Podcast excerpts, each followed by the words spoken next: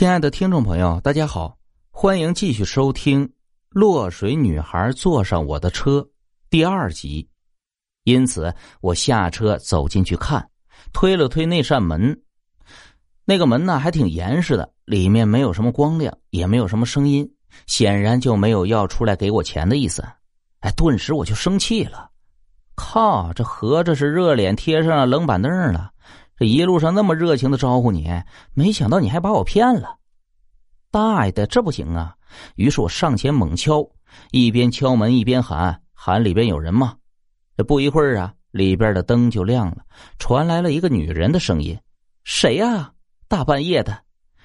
我马上回应了：“你家小姑娘搭我的车，还没给钱呢。”随着脚步声缓缓走来，大门开了，站在门里边的是一个矮胖个子中年女人。她十分诧异的盯着我，好一会儿才说：“这位师傅，你说什么呢？”我没好气的把刚才最简单的话跟他说了一遍，不料他不但不表示道歉，反而有点责怪的语气：“你搞错了吧？我闺女两年前就过世了，怎么可能坐你的车呀？”今天就是他的忌日，刚才我们还给他烧纸来着。我这时候也麻木了。刚才半个小时前，我是亲眼看见他从这扇门走进去的。中年女人想了想，问：“你是从哪里把他拉回来的？”我便把那个女孩拦车上车的地点、经过给她说了一遍。啊，这就是了。当初他就是在那条河里边游泳玩耍。没想到手脚抽筋，活活给淹死了。两天后，尸体才被捞上来。这说着说着呀，这老妈伤心的痛哭起来。这么说来，我他妈遇见鬼了！这想到这儿，我就不禁全身发毛。想想刚才拉他的时候，我还对他胡思乱想，不停的搭讪呢。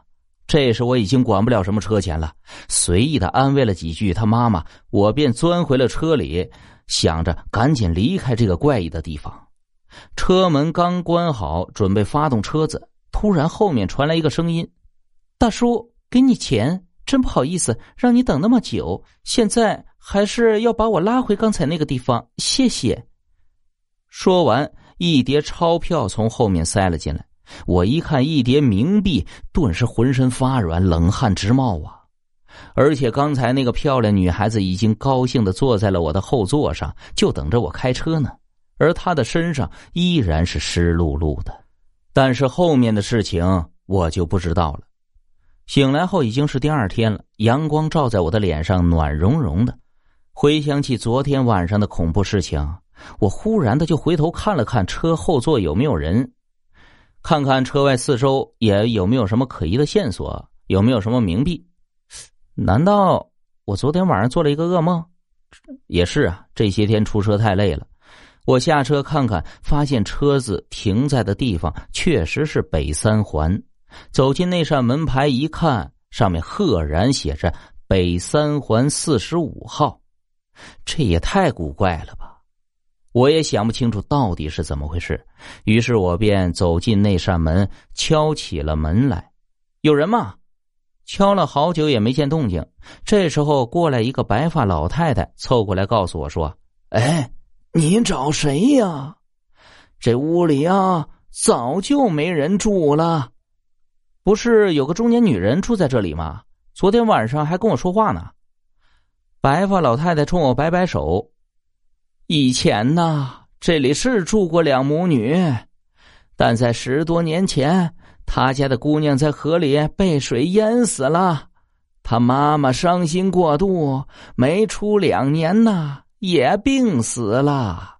说完，他驼着背，一摇一摆的走了。看着老太太的背影，我不知道愣在原地愣了多久。不过回来之后啊，我就苦练车技，再也没有晚上出过车了。